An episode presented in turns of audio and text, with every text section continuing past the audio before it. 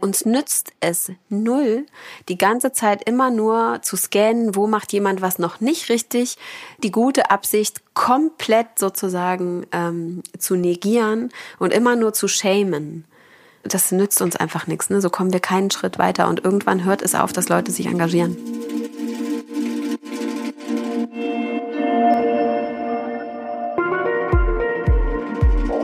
Heiliger Bimbam. Hallo und herzlich willkommen zum Heiligen Bimbam. Ich bin Rebecca Randack, die Gründerin vom Yoga-Blog Fuck Go Happy und hier im Podcast unterhalte ich mich mit Menschen, die ich interessant finde, über den Sinn und Unsinn des Lebens. Seit vielen Jahren beschäftigt mich die Frage, worauf es wirklich ankommt für ein gutes Leben im Kleinen, aber auch, was es braucht, damit das große Ganze gelingt.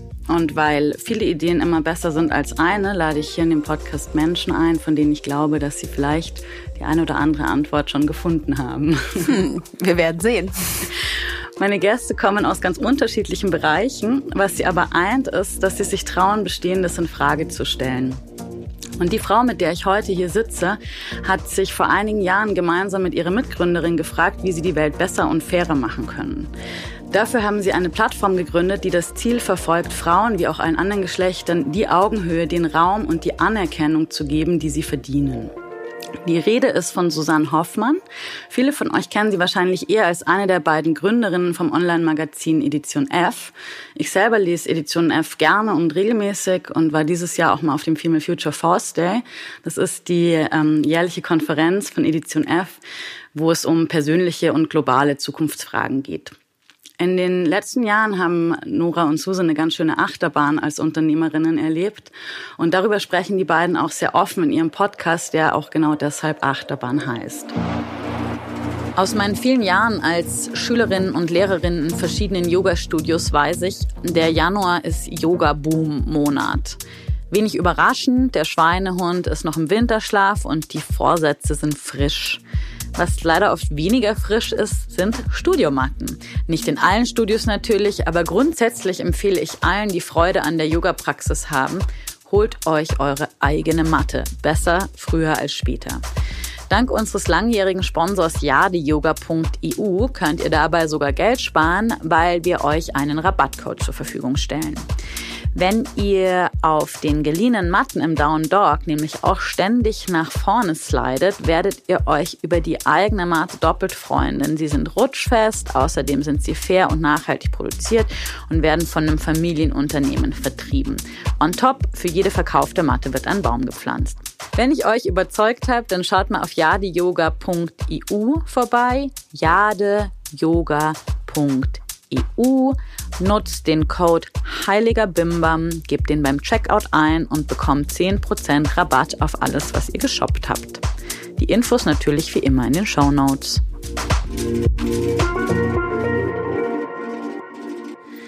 Ich erinnere mich noch ganz gut, als Edition F 2014 an den Start ging. Vergleich Go Happy war relativ frisch gegründet und Edition F hat die Berliner Medien-Startup-Welt damals irgendwie ganz schön aufgewirbelt. Zumindest habe ich an allen Ecken und Enden davon gehört. Es war irgendwie so ein richtig fettes, großes, cooles Ding, so ein irgendwie ein Blog, Online-Magazin. Man wusste noch nicht so genau. Es war Fremdkapital drin und irgendwie war es was zwischen klassischem Startup und Online-Magazin mit einer ganz, ganz großen Portion Idealismus. Und ähm, weil ich das auch gute fünf Jahre später eigentlich immer noch interessant finde, will ich mich heute ausführlicher mit Suse unterhalten. Hallo Suse. Hallo. Ich starte heute mal ein bisschen anders. Wie geht's dir heute? Ah ja, gute Frage, nachdem du schon mein, äh, über meine Zipperlein im, in der Magenregion gehört hast. Also heute ist irgendwie alles so ein bisschen flau, aber ähm, umso schöner, dass ich ja so ein bisschen aus dem klassischen Arbeitsalltag jetzt gerade ausbrechen kann und mit dir hier sprechen. Also das ist ganz gemütlich hier bei uns auf dem Sofa. Schön, ich freue mich auch.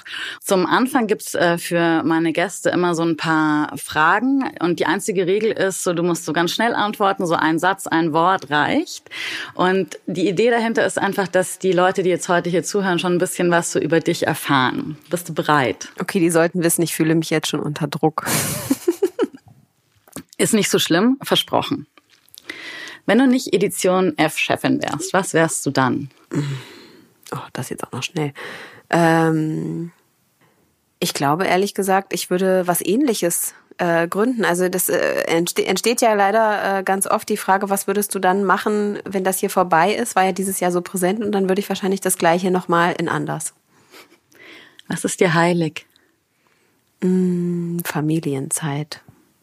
Was kannst du so richtig gut? Ähm, Ideen rumspinnen. Was macht dich wütend? Ungerechtigkeiten, ja. Wann warst du mal richtig mutig? Ich glaube, die Gründung war durchaus mutig. Was glaubst du, fällt uns Menschen am allermeisten? Was uns fehlt, hm. ist mein äh, großes Thema dieses Jahr. Es fehlt uns an Wohlwollen miteinander. Worüber würdest du heute mit mir am liebsten reden? Ah, über das Wohlwollen. Das, das trifft sich total gut, weil da will ich auch mit dir drüber reden. Ja, gut.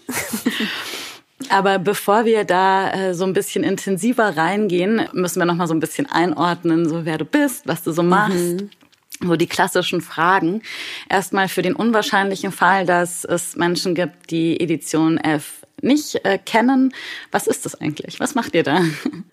Ähm, also wir sind als Online-Magazin gestartet, immer angetreten, um mehr Frauen eine Bühne zu geben und um den Themen rund um Karriere, Wirtschaft, Arbeit sozusagen in dem einen Bereich und auf der anderen Seite Gesellschaft, Politik ähm, in dem anderen Bereich und einen dritten Bereich, nämlich äh, rund um, sagen wir mal, Mental Load, Mental Health und ähm, ja, alles, was Achtsamkeit, aber eben auch Körper, Sex und Liebe anbelangt, sozusagen ein neues Zuhause zu geben, weil wir immer gedacht haben, so ja, warum tickt denn diese Medienwelt immer noch so stereotyp? Warum sind wir immer noch so Abziehbildfrauen irgendwie, die von den großen Magazinen irgendwie so als die Persona irgendwie herangezogen werden, wenn die Sachen schreiben? Und äh, das haben wir versucht aufzubrechen und üben täglich seit über fünf Jahren äh, spannende Texte, Themen und Köpfe zu finden, die wir im Magazin vorstellen dürfen und sind aber auch ein bisschen breiter geworden und äh, machen relativ viele Events auch. Also einmal im Jahr den 25 Frauen Award. Das ist ein großer Award, wo wir jedes Jahr 25 Frauen zu unterschiedlichen Schwerpunkten auszeichnen wollen, weil sie Großes bewegen und den Female Future Force Day, den du vorhin genannt hast, eine Konferenz mit über 4000 äh, Gästen und äh, wo aber diese Themenspannbreite aus dem Magazin einmal so ins echte Leben gehievt wird war die Gründung von Edition F eher sowas, also wir haben vorhin schon ganz kurz oder ich habe schon kurz angerissen, es war so schon auch in dem Startup-Kontext und du und Nora, also deine Mitgründerin, mhm, kommt ja genau. schon auch aus der Startup-Branche. War das eher so eine Geschäftsidee in dem Sinn oder war es eher so, zwei Freundinnen sitzen da und sind gepackt vom Idealismus und meinen, wir müssen irgendwas machen? Also ich würde für mich ja gar nicht sagen, dass ich so aus diesem Start-up-Kosmos komme. Ne? Ich habe ja sehr lange in einer Agentur vorher gearbeitet und dann habe ich nochmal Arts Administration studiert und wollte eigentlich in den Museumsbetrieb und das war dann alles so schwierig und unterbezahlt, dass ich dann irgendwie gesagt habe, ich brauche doch ein bisschen mehr. Es tut mir leid, ich komme leider ohne Geld, das klappt irgendwie nicht so gut für mich. Und deswegen bin ich dann bei Gründerszene gelandet, weil ich mit Nora schon vorher befreundet war und die dann gesagt hat, du, wir suchen auch jemand, der hier das ganze Marketing und Presseding und so weiter macht und habe da eigentlich nur sechs Monate mehr oder minder Stippvisite gehabt, während äh, sozusagen bevor Edition F dann gestartet wurde. Und ähm, ich sehe das heute alles ein bisschen anders und ein bisschen kritischer, aber tatsächlich sind wir mit einer idealistischen Idee angetreten, aber groß geworden in einem kapitalistischen Mindset, würde ich sagen. Insofern für uns war das, die ständig über ähm, Start-up in Finanzierungsrunden und so weiter geschrieben haben, war so total klar, ah ja, okay, da läuft man jetzt los und sucht irgendwelche Business Angels und braucht irgendwie Geld, um die Sachen ähm, starten zu können. Und so haben wir das dann auch gemacht. Und tatsächlich ähm, sind Nora und ich auch schon angetrieben davon, dass wir etwas Erfolgreiches machen wollen, was sich eben auch in Zahlen widerspiegelt, also irgendwie Umsatz, so dass man eben auch ein Team finanzieren kann, dass man ähm, ein schönes Unternehmen und eine gute Kultur aufbauen kann und ja Menschen einen neuen Arbeitsplatz geben. Also das war schon auch irgendwie so im Hinterkopf, ne? Das äh Verstehe ich total, also natürlich, weil ähm, das ist ja auch so eine spannende Frage. So schließen sich Idealismus und Business eigentlich aus?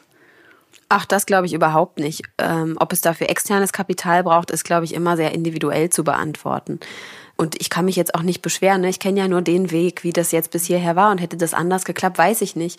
Ich würde nur dringend allen Leuten Mut machen wollen, nicht zu glauben, es gibt nur diesen einen Weg und nur weil das Fremdkapital nicht klappt, dass es dann äh, abgeschnitten ist und man nicht loslegen kann. Ne? Ähm, das ist sicher für jemanden, der einen riesen Online-Shop E-Commerce aufmachen will, bisschen anders als für jemanden, der ein Medium oder was anderes startet. Aber ich glaube ehrlich gesagt, dass die wahre Kraft im Idealismus nur liegt, wenn man auch versteht, wie man damit Geld machen kann. Weil wenn mehr und mehr schlaue, gute Köpfe, die etwas Positives bewegen wollen in dieser Welt, auch über finanzielle Ressourcen verfügen, dann ist es uns möglich, sehr viel mehr anzuschieben und eben nicht immer nur die, das Geld dahin zu schieben, wo es nichts nützt. Also ähm, unsere Welt funktioniert eben nicht nur mit äh, Demonstrationen, aber auch Demonstrationen kosten Geld beispielsweise. Ne? Also wenn ich das machen will, brauche ich bestimmte Ressourcen. Ja.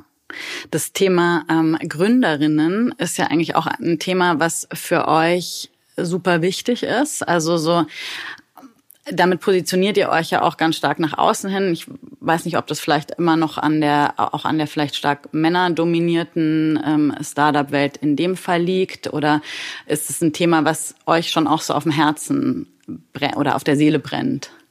Mm. Also ich glaube, wenn man in eine Zielgruppe reingehört, dann ist man automatisch damit irgendwie emotional verknüpft. Ne? Wir machen ja auch das Ladies Dinner, das heißt, es ist so ein nenne das jetzt mal ein äh, eleganter Stammtisch, wo Gründerinnen so zusammenkommen. Und es ist total schön, einfach zu sehen, dass sich in den letzten sechs Jahren krass viel bewegt hat. Und am Anfang waren wir irgendwie so 10, 15 am Tisch und inzwischen kann man irgendwie 100 Berliner, weil das ist auf äh, Berlin sozusagen fokussiert in dem Fall, äh, Berliner Gründerinnen einladen. Und das ist natürlich total toll zu sehen, dass sich da etwas bewegt. Gleichzeitig sind ja die neuen Statistiken auch draußen und es hat sich eigentlich gar nicht so viel bewegt. Ne? Also es sind, ähm, glaube ich, rein weibliche Gründerteams sind irgendwie unter vier Prozent und dann hat man noch mal zehn Prozent mit gemischten Gründerteams. Und das ist eigentlich total schade, ne? dass Frauen da an der Stelle noch nicht genügend ähm, eingeklinkt sind und ähm, ja mit ihren Themen und ihren Stärken in gleicher Weise unsere Wirtschaft und all das, was uns so bewegt, mitbestimmen. Deswegen ist das auch durchaus ein emotionales Thema ähm, für mich. Gleichzeitig sage ich, man muss keine Frau sein. Also nicht jede Frau macht unbedingt immer etwas besser. Ne? Und es gibt wahnsinnig viele tolle männliche Gründer, die ähm, in gleicher Weise eine Bühne brauchen. Das ist ja sowieso, finde ich, eigentlich eine Frage, die mich persönlich schon beschäftigt. Würde mich auch deine Perspektive dazu interessieren. Dieses also natürlich, klar, wir haben so Zahlen und dann sind einfach Frauen extrem unterrepräsentiert und es gibt den Gender Pay Gap und so weiter und so fort. Ähm, trotzdem habe ich auch manchmal das Gefühl, dass es, dass dann, wenn man über Frauen als Unternehmerinnen äh, spricht, dass das ganz schnell auch quasi in der Logik des Patriarchats und des Kapitalismus funktioniert, so von wegen, dass dann halt die Frau in dieser doch stark männlich geprägten Wirtschaftswelt genauso funktionieren muss. Gibt es irgendwelche Werte oder, oder Ideen, wo du sagst, naja, das ist eigentlich das, was für eine wirkliche Gerechtigkeit äh, sorgt in der Businesswelt? Und ist das überhaupt äh, auf irgendwie, hat das eigentlich überhaupt was mit dem Geschlecht zu tun? Weiß ich nicht. Ehrlich gesagt, was die Werte anbelangt, müsste man wahrscheinlich äh, gucken, ob man ähm, sich frei machen kann von ganz vielen Stereotypen und Rahmenbedingungen, innerhalb derer wir aber alle aufgewachsen sind. Das Problem ist halt, dass wir von klein auf immer wieder in so bestimmten mit bestimmten Realitäten quasi konfrontiert worden sind. Und deswegen ist dieses Ausbrechen natürlich total schwer. Das entwickelt sich oft erst, wenn Menschen selber gegen eine Wand gelaufen sind, selber die gläserne Decke gespürt haben oder irgendetwas, wo ihre eigene Persönlichkeit, der eigene Wunsch, der eigene Drang, etwas zu tun, gebremst wird von, vom System. Ähm, deswegen müssten wir eigentlich alle Systemsprenger werden, mehr oder weniger. Ne? Also und ähm, uns tief in die Augen gucken, was wir eigentlich von dem, was wir da vermeintlich gelernt haben, übrig lassen wollen. Ich glaube, um die Gesellschaft gerechter zu machen, ist das Erste, was entstehen muss, anzuerkennen, dass wir in bestimmten Stereotypen, Denkmustern, in bestimmten ähm, ja vor allem patriarchalen Strukturen aufwachsen und die einfach mal so angenommen haben und dann zu erkennen, dass das nicht okay ist und bereit zu sein, immer wieder zu hinterfragen, auch den Konflikt, der dann vielleicht mit Leuten, die sagen, ey, hier stimmt was nicht im System, erstmal anzunehmen und da reinzugehen und zu gucken, was ist da dran, was können wir verändern, was wollen wir verändern. Weil ich glaube, nur die Umkehrung macht es am Ende nicht. Ne? Ähm, wir müssen an einen Punkt kommen, wo wir ehrlich gesagt geschlechtsneutral, dann rede ich nicht nur von Mann und Frau, ähm, sondern eigentlich alle Identitäten als einzeln ansehen können. Und das ist total schwierig, weil es ergeben sich ganz schnell Hierarchien und wir suchen auch ein bisschen danach. Und ich merke das auch immer wieder, wenn wir bestimmte Dinge im Team diskutieren. Es gibt einfach Menschen, die sind so die totalen, ja, so Experimentierer und die wollen auch ausbrechen, die machen sich auf ihre eigenen Wege. Und dann gibt's aber auch ganz viele Menschen, die ein Stück weit Halt finden in bestimmten Strukturen. Und jetzt kann man gucken, wie kann man Strukturen aufbrechen, trotzdem Halt geben und äh, neue, fairere Strukturen schaffen, in denen sogar Menschen, die vielleicht eigentlich gar nicht so gesehen haben, dass sie sich so nach oben vor allem orientieren, dann auch trotzdem diesen Weg erklimmen könnten. Also es ist sehr viel komplexer, glaube ich, und äh, wir versuchen das deshalb erstmal ähm, bei uns quasi am Exempel zu statuieren und es ist echt eine Herausforderung. Meinst du als Chefinnen bei euch hier intern so im Team oder? Ja, wir gucken natürlich, wie wir im Team einfach ähm, unsere Denkmuster immer wieder verändern können und uns hinterfragen irgendwie, was wir hier richtig machen, was wir falsch machen, wo wir besser werden müssen ähm, viel von dem, worüber wir im Magazin schreiben, was ja oft auch sehr progressive Ideen sind, ähm, was davon können wir hier anwenden oder mal als so Testcase oder als Ballon irgendwie mit reingeben. Und ich glaube, wenn man zeigt, dass Dinge funktionieren, dann kann man diese Energie auch übertragen und eben auch äh, große Unternehmen dazu bewegen, Sachen zu verändern und uns alle immer wieder in unseren Denkstrukturen zu hinterfragen. Da ist, glaube ich, das Magazin total zentral. Also Leute, die lesen, äh, sind klar im Vorteil oder auch zuhören. Also ich habe ja vorhin schon gesagt, ich lese Edition F selber gern und habe so manchmal, wenn ich so Themen habe, zum Beispiel, weiß nicht, ich wollte mich mal so rundum nochmal in diese ganze Paragraph 219a-Debatte einlesen. Ist dann immer nice, dann gehe ich auf Edition F und denke mir so, cool, habe ich da irgendwie so zehn Artikel zu einem Thema. Also das ähm, finde ich ist auch was, was wirklich Respekt verdient, weil es einfach auch ja, weil man ja, wenn man so idealistische Inhalte hat oder sehr gesellschaftsrelevante Inhalte, sich auch äh, super viel mit Kritik beschäftigen muss. Da müssen wir Bleibt später aus, ja. müssen wir später noch mal mehr drüber reden. Da interessiert mich, das interessiert mich eben auch sehr, weil ihr da ja auch sehr offen damit umgeht. Und das finde ich ist irgendwie eine ganz gute Kombi. Trotzdem vorher noch mal so gibt's so eine ja so eine Vision. Wo wollt ihr mit Edition F hin? Wo willst du persönlich mit dieser Welt hin? Ach, mit dieser Welt gleich. Oh mein Gott. Jetzt dachte ich naja, so ganz mit der Welt, mit deinem Leben. Ich finde, das kann ja. man nicht so ganz trennen, oder? Ähm, ja, ich muss, ich muss das tatsächlich manchmal ein bisschen trennen und in kleinere Einheiten irgendwie runterbrechen, weil mich das sonst einfach auch krass ähm, nicht überfordert. Weil sonst eigentlich die kleinen Sachen oft hinten runterfallen würden. Ne? Also ähm, wir haben tatsächlich sogar manchmal so zu Hause den Konflikt. Mein Mann ist ja auch äh, Gründer und durchaus auch eher aktivistischer Natur. Und wenn man immer nur auf die großen Themen und die großen gesellschaftlichen äh, Themen setzt, dann hat das vermeintlich immer so mehr Berechtigung. Ich glaube aber, dass das eigentlich nicht so ist. Ich meine, wir haben ja auch eine Familie, wir haben ein kleines Kind und es ist so total wichtig, auch diese kleine Welt sich anzugucken und was möchte ich da richtig machen, weil da ist ein, ein Mensch sozusagen, der oft in diese Welt irgendwie jeden Tag ein Stückchen mehr entlassen wird, ähm, der ihm ja auch ganz viel mitzugeben ist. Und natürlich lebt das auch teilweise von der Vorbildfunktion, was man Größeres anstoßen möchte, aber für mich ist das total wichtig, mir das auch anzugucken, in welchen Zirkeln möchte ich in welcher Form agieren.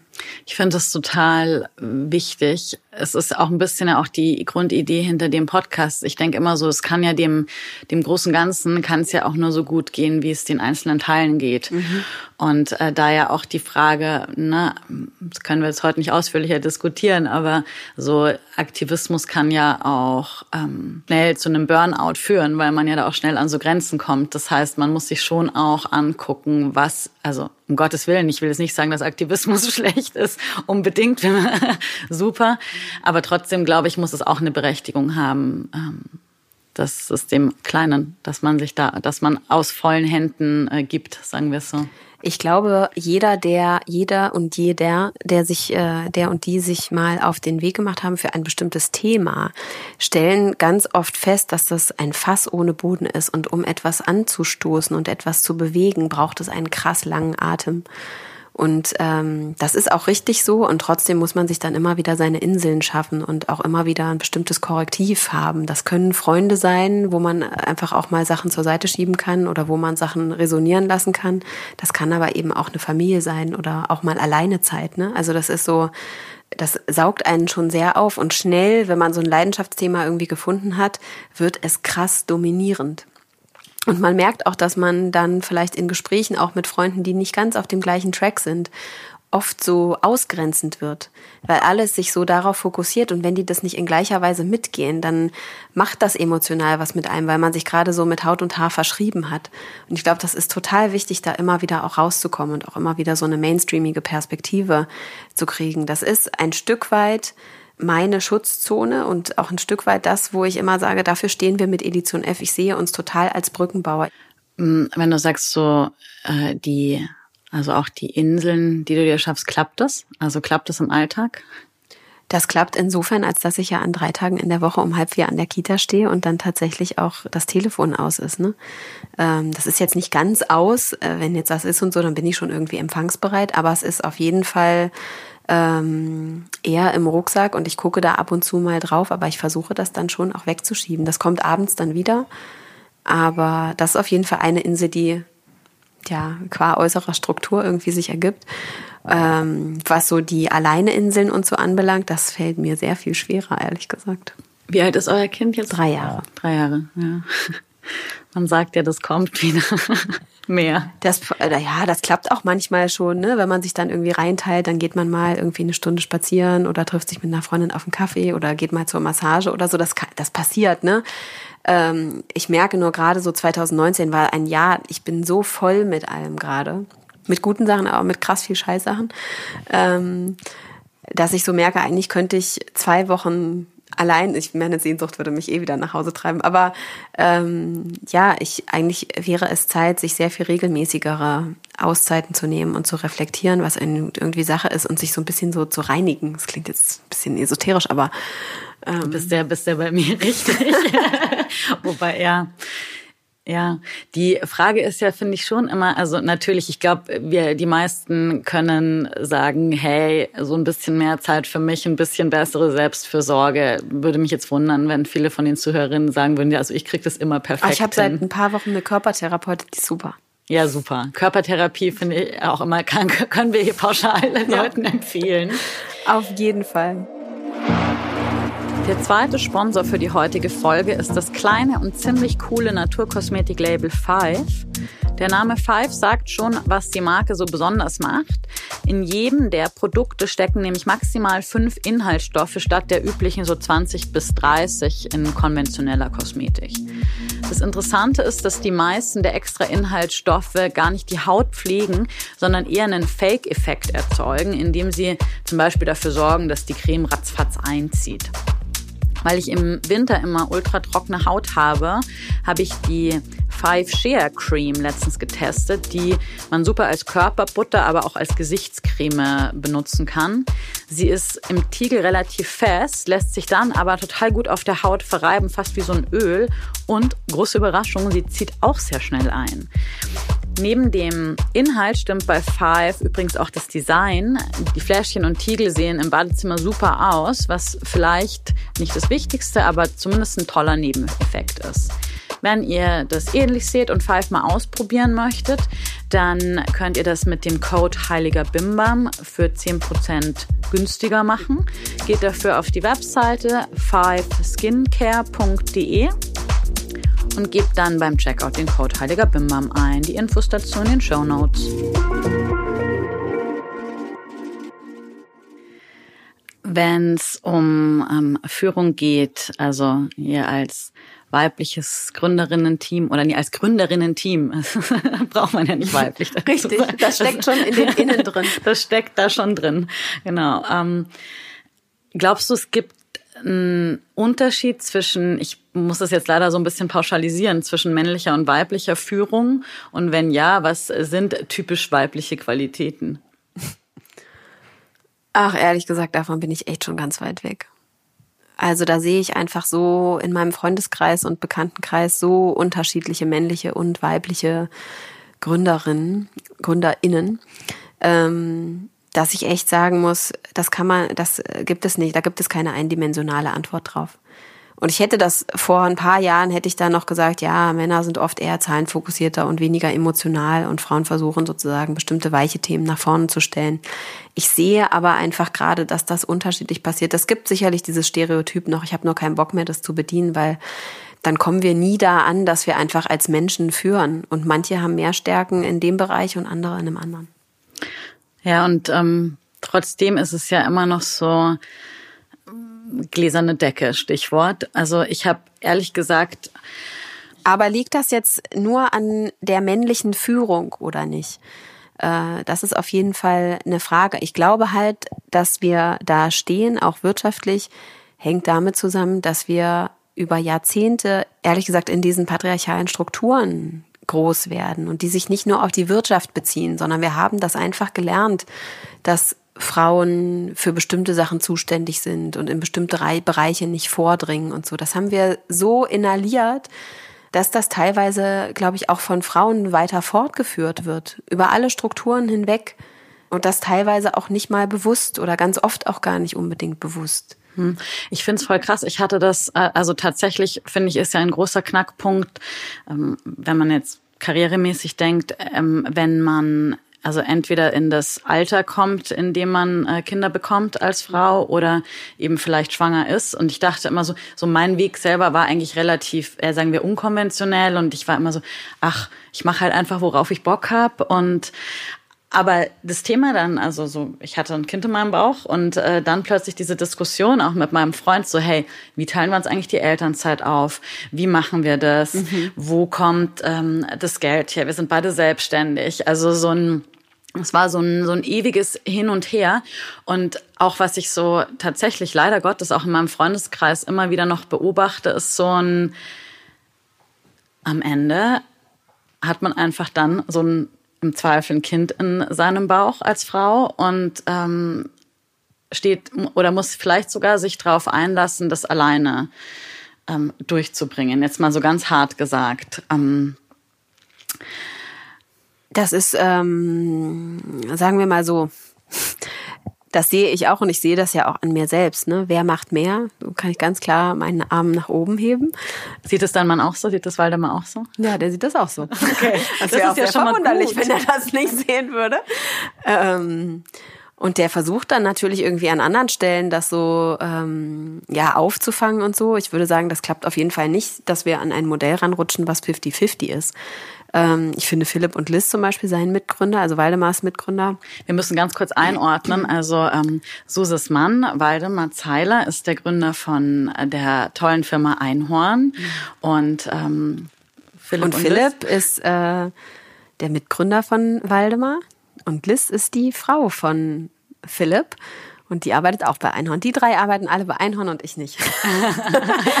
genau. Und ähm, Philipp ist auch Papa geworden mit und äh, Liz Mama und die machen gerade seit bisschen über einem Jahr sozusagen so sehr, sehr stark 50-50.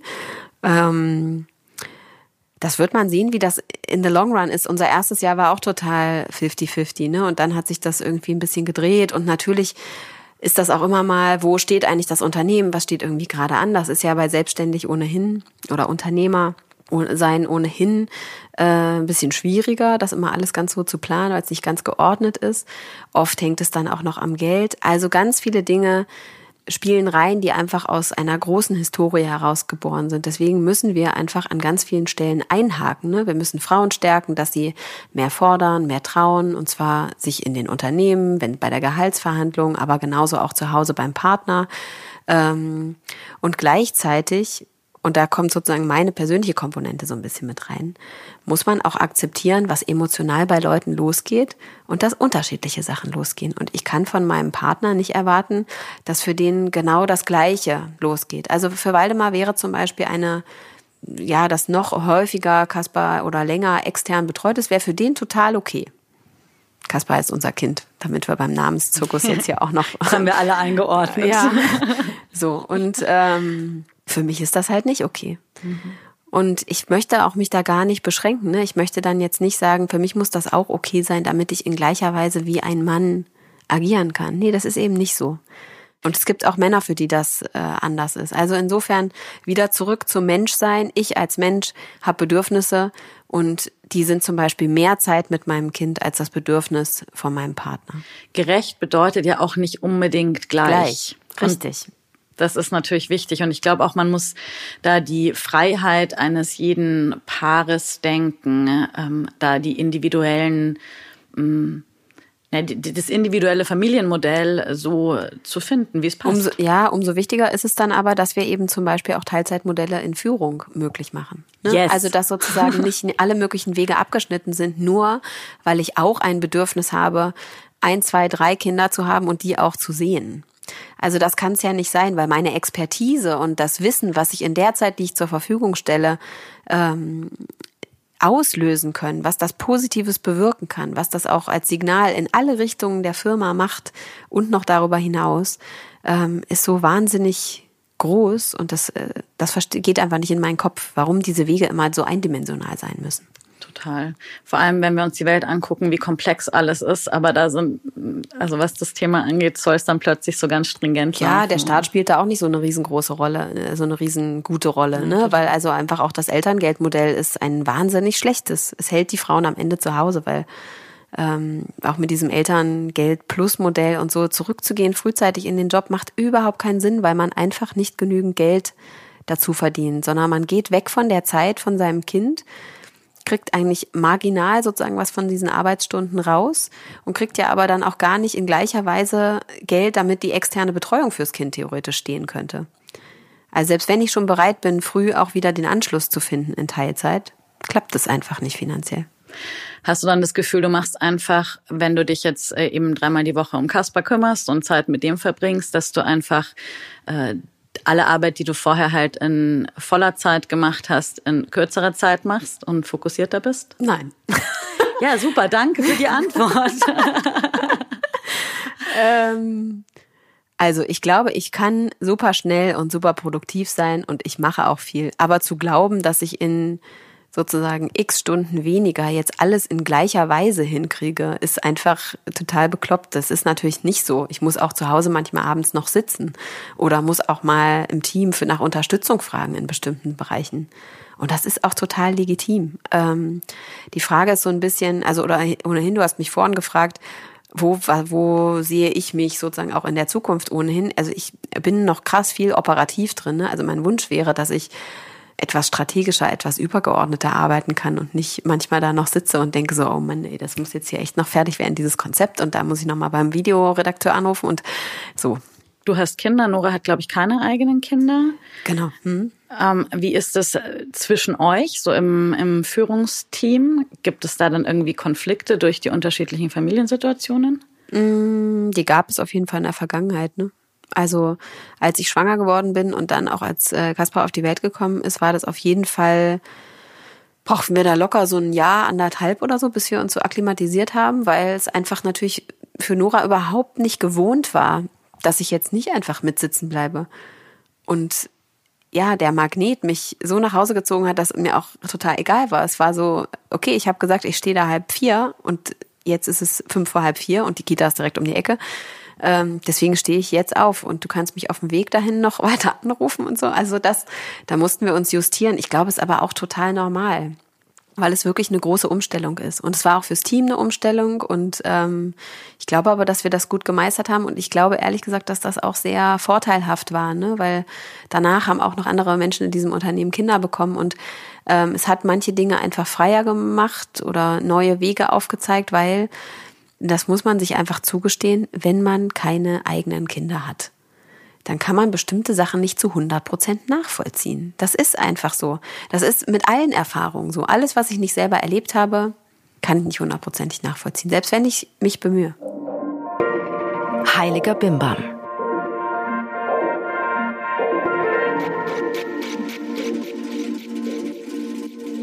So, ähm, jetzt ist ja gerade auch die Info raus. Seit 2020 gibt's wieder den Female Future Richtig. Force Day. Zum dritten Mal jetzt. Also das heißt, ähm, ich denke, dass es sich für euch irgendwie auch ähm, lohnt in mehrfacher Hinsicht. Ich war ja dieses Jahr, also jetzt beim zweiten Mal, also das ist dann schon letztes Jahr, wenn die Folge rauskommt. Ja. Ähm, war ich zum ersten Mal da und war echt äh, ganz schön äh, geflasht, was ihr da so auf die Beine gestellt habt. Und ich habe noch nie selber so ein großes Event organisiert, mhm. aber habe eine leise Vorstellung davon, was das im Vorfeld für euch als äh, Team bedeutet hat. Warum brauchen wir so ein großes Event? Ach naja, wir haben halt immer überlegt, okay, wie können wir zum einen die Inhalte, die wir im Magazin machen, irgendwie mal so in Live entstehen lassen?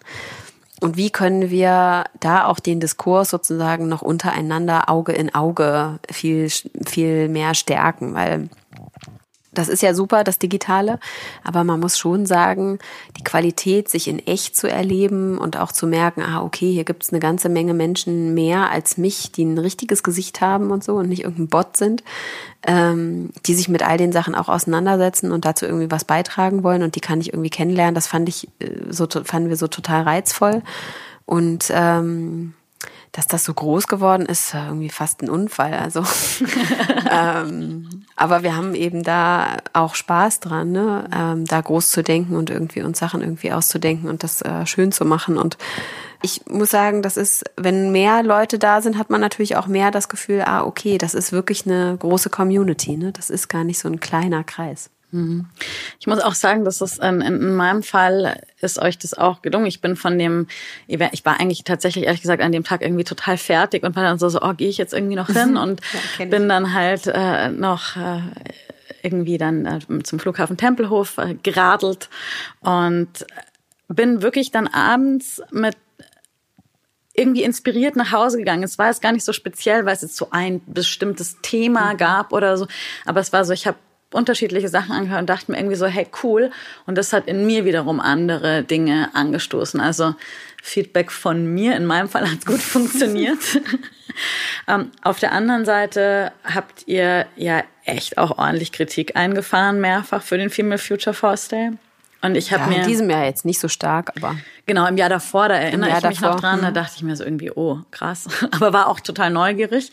Aber ich habe einen Artikel ähm, gelesen im im Freitag. Ach Gott, ja. Ja, ich, ich äh, lese nur kurz die Überschrift vor. Es war so, Feminismus tut weh, wuhu. Unsere Autorin war auf dem Female Future Forster und hat gelernt, was eine deutsche Frau ist. Blutend, unbefriedigt und entnervt. Ja, man muss ehrlicherweise sagen, der Freitag hat sich ja nicht getraut, den Originaltitel zu übernehmen. Das, äh, der lautet nämlich äh, Zwei Juden auf Koks beim Female Future Force Day. Wow. Okay. Ähm, das also, ordnet das vielleicht auch nochmal ein, wie dieser Titel entstanden ja. ist. Ähm, Krass, genau. okay. Also ich, ähm, das war ja auch, also ich, ich, nehme an, dass das einfach auch eine Kolumne war, die ganz klar so auf äh, Meinungsmache irgendwie ausgelegt ist. Ich habe, aber unabhängig davon, habe ich das halt so gelesen und habe mir so gedacht, so boah krass. Also jetzt egal wie ernst, wie journalistisch ernst man das mhm. jetzt ernst nehmen kann, wenn das über mein Event so gesagt werden würde, das habe ich mir ganz schön tough vorgestellt. So wie war das für euch? Mm. Also das muss man ein bisschen differenzierter sozusagen betrachten. Ähm, ich habe den Text entdeckt, als er noch auf dem Blog von der Autorin war. Und dann ist er ja erst vom Freitag übernommen worden. Und ähm, ich hatte dann gibt's Teamreaktionen sozusagen. Insofern, ähm, da muss ich natürlich bestimmte Sachen abfangen. Und dann gibt's auch Community-Reaktionen, die sich natürlich total gedisst fühlen von bestimmten Formulierungen. Mhm. Also da sind ja Klar. auch so Sachen drin wie selbst die hässlichsten holen noch das Beste aus sich raus und so. Es ist so, okay, gut, also in Zeiten, in denen wir eigentlich von Body Neutrality und so weiter sprechen und irgendwie eigentlich sagen so, hey, jeder ist, wie er ist, ähm, oder sie, ähm, das ist so total einfach so an so vielen Stellen einfach so low, dass ich so dachte, oh ja, finde ich jetzt krass nervig. Ähm, aber es hat mich tatsächlich emotional in diesem Jahr nicht so getroffen. Mir ging das letztes Jahr viel, viel näher. Vielleicht einfach schon, weil dieses Jahr so viel Shit schon passiert ist, dass der nichts mehr auslösen konnte. Aber für mich war das auf jeden Fall so, dass ich so dachte, ja, okay, also das ist jetzt hier wirklich so eine so eine isolierte Meinung, dann noch irgend so ein Panne-Stockbild irgendwie aus Amerika dahin machen, das nichts mit dem Event zu tun hat. Und es war ja auch so total überspitzt. Also insofern, äh, ich dachte so, oh, schade, dass die offensichtlich so viel Zeit da verschwendet hat von ihrem Leben und so ein schlechtes Erlebnis hatte. Es tat mir ein bisschen leid. Aber das Gute ist ja, sie hat das Ticket umsonst gekriegt. Wir mussten gar nichts zurückerstatten und Kein so. Sonst Geld hätte ich das. Ich hätte das sonst wahrscheinlich vielleicht für sie möglich gemacht, weil der Schmerz ja. scheint sehr groß gewesen okay. zu sein. Ich glaube, dass ihr oft ziemlich viel Judgment abbekommt. Vielleicht ist es auch mal eine total subjektive Wahrnehmung, aber eben da Female Future Force Day, dann irgendwie, wie äh, geht man mit Werbung auf der Seite um, äh, für das irgendwie, weiß nicht, Leute, die irgendwie gehen mussten, einfach wie in allen anderen Unternehmen auch. Die Tickets sind zu teuer, was auch immer, so, was davon nimmt dich mit? Warum, ähm. woran glaubst du, liegt das alles überhaupt? Also ich äh, weiß nicht, ob es dir auch so geht, aber ich habe schon das Gefühl, dass wir in der breiten Gesellschaft immer noch total gut sind im Shamen und dass es immer noch super gut funktioniert, einfach wenn man was Schlechtes schreibt. Und ich finde es total nervig. Vor allem, weil also die Schlagzeile dieses Jahr, die ja, weiß ich nicht, jeder sich so ausgeliehen hat, war ja Edition F in der Krise. Das kannst du so, wenn ja, du das eingibst, siehst du das einfach überall. Und ähm, das war zu einem bestimmten Zeitpunkt auf jeden Fall auch legitim, aber irgendwann halt nicht mehr, ne, als sich das Blatt gewendet hatte. Und man hat ja so sehr bewusst einfach auch ähm, ja, über, ums Überleben also am Ende gekämpft. Ne? Und als du gerade so das Gefühl hattest, ah, okay, wir haben hier so den Schallmauer durchbrochen und es geht wieder bergauf und so weiter, wenn das dann immer noch weitergeht, dann kriegt man irgendwann so ein bisschen zu viel. Und so kurz vorm Female Future Force Day gab es eben auch noch mal so einen Artikel. Und dann hatte jemand auch mit mir gesprochen und ähm, gab eigentlich überhaupt keinen Raum, um wirklich was zu erklären, weil wenn Journalisten dich anrufen und sie eine Geschichte im Kopf haben und sie dir nicht zuhören und nur das aufschreiben, was sie eh schon aufschreiben wollten, bevor sie mit dir gesprochen haben und sie dann sogar bestimmte Informationen, die man ihnen bereitstellen möchte und so Zahlen und Fakten und so ausschlagen, weil das dann vielleicht ihre eigene Geschichte konterkarieren könnte, dann ist das schon echt eine extrem arme Würstchennummer und davon gab es solche und das ist total frustrierend, weil du das Gefühl hast, du wirst medial in diesem Gefängnis festgehalten, was dich dieses Jahr ohnehin schon hat so unfrei fühlen lassen, ähm, weil du ja selber Angst hattest darum, was mit dem Unternehmen passiert, was passiert mit dem Team, schaffen wir das überhaupt, ähm, schließen wir ja irgendwie am Ende des Jahres den Laden ab. Ja, das, da kommt so ein Gefühl von, das ist einfach so unfair und das ist so, da, da lag man schon am Boden, man hat sich gerade aufgerappelt und jetzt will noch mal jemand draufhauen. Und das war so, das war extrem anstrengend und ja nicht nur für einen selbst emotional, sondern darüber hinaus natürlich auch noch, ähm, weil du ja immer mit dem Team auch mitrechnest. Ne? Und dann musst du Schadensbegrenzung machen bei bestimmten Kunden, weil das wieder hochgeploppt ist, so eine, ähm, so eine Headline und so. Und das, ähm, das hat immer einen ziemlich langen Rattenschwanz sozusagen, der da anhängt. Und ähm, es geht gar nicht so, dieses emotionale, da war am Anfang des Jahres so viel und auch im letzten Jahr seit dem Female Future Force Day, das, das war so viel, dass ich jetzt einfach so merke, ich habe nicht unendlich Kräfte, um darauf zu reagieren. Ich finde es eigentlich auch nämlich so heftig. Ich denke mal so, Judgment ist ja einfach immer unangenehmer. Also quasi so ein Urteil von anderen, die überhaupt nicht drinstecken, zu bekommen. Ach, ich finde das Grund nicht schlimm. Ne? Also wenn jemand anruft und ein Interview will und auch kritische Fragen stellt und auch dahin geht, wo es vielleicht ein bisschen weh tut, ist das voll okay. Wenn aber auch akzeptiert wird, dass die Welt nicht so schwarz ist, wie jemand die zeichnen möchte, sondern dann eben auch, sagen wir mal, ein Feld aufgemacht wird, wo man eigentlich mal sieht, ah, okay, gut, also hier geht jemand durch ein Tal, aber es kann auch wieder in die andere Richtung gehen. Ich muss ehrlich sagen, wenn man so Geschichten über Krisen aufschreiben möchte, ist das wirklich so cool, nur über die Krise zu schreiben und jemanden zu bashen? Oder wäre es nicht eigentlich cooler zu sagen, hey, hier war echt ein Shit? Aber es kann auch, man kann da auch wieder rauskommen. Ich meine nicht, dass man einfach pauschal alles feiern sollte, sondern also klar darf man kritische Fragen stellen, um Gottes Willen, das ist sogar total wichtig. Ähm, die Frage ist nur so pauschal, wie du meinst, eben zu sagen, ja, so die sind in der Krise so, anstatt mal wirklich nachzufragen, was eigentlich los ist. Es hat ja auch fast wie so einen Anspruch, als müssten wir super perfekt sein. Hast du das Gefühl, dass der Anspruch an dich auch sehr besteht, irgendwie so alles richtig machen zu müssen? Mm. Ich, die Frage, die ich mir immer stelle, ist, was ist mein Anspruch, was ist Fremdanspruch? Und ich kann da ehrlich gesagt nicht ganz gut ähm, unterscheiden. Hast du denn das Gefühl, also du für dich? Du musst alles richtig machen? Ähm, ich versuche das loszulassen, aber ich habe das schon in vielerlei Hinsicht. Ne? Also, ähm, und zwar in allen Lebensbereichen. Hier gegenüber dem Team sozusagen, also als Führungsperson, dann unternehmerisch, als äh, Mutter, als Partnerin, mir selbst gegenüber werde ich eigentlich überhaupt nicht gerecht, aber ja. Ja, man fällt natürlich ähm, dann selbst hin runter, ja. aber selbst sozusagen natürlich auch ähm, ich als Kind, als Enkelkind und so weiter. Mhm. Ne? Also man lebt ja ganz viele Rollen und man ist auch immer mal ein bisschen, hat so ein bisschen Varianz.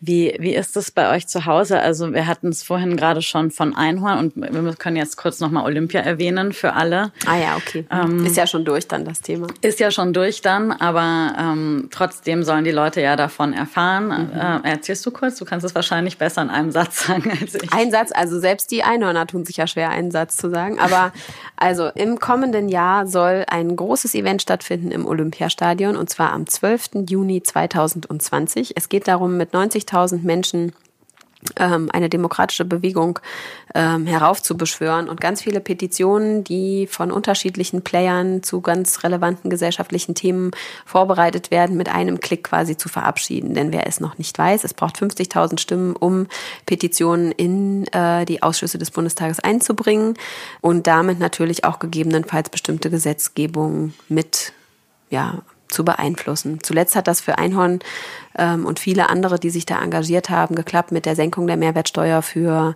ähm, ja, Tampons und Periodenprodukte. Und ähm, das lässt sich noch auf ganz viele andere Gebiete sozusagen ausweichen. Da ist sicherlich eins das ganze Thema Klima, ähm, Diskriminierung, Vereinbarkeit. Da gibt es ganz viele unterschiedliche Stoßrichtungen, wo viele Menschen gemeinsam dran arbeiten, also die Themen zu benennen.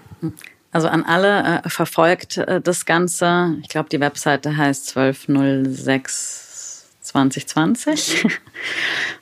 .org wahrscheinlich. Ich weiß. Ich glaube, da steht noch Olympia dahinter, weil man Olympia. kann keine URLs machen, die nur binärische ah, okay. Okay, ich glaube, wir, wir verlinken das in den Show Notes. und ähm, okay, aber wir waren gerade beim äh, Selbstanspruch, beim alles richtig machen müssen und so. Und äh, gut, du hast da natürlich ganz andere ähm, private Einblicke nochmal. Ähm, so zumindest aber nach außen hin machen äh, die Einhörner ja gerade sehr, sehr viel richtig, sehr viel neu, sehr viel anders.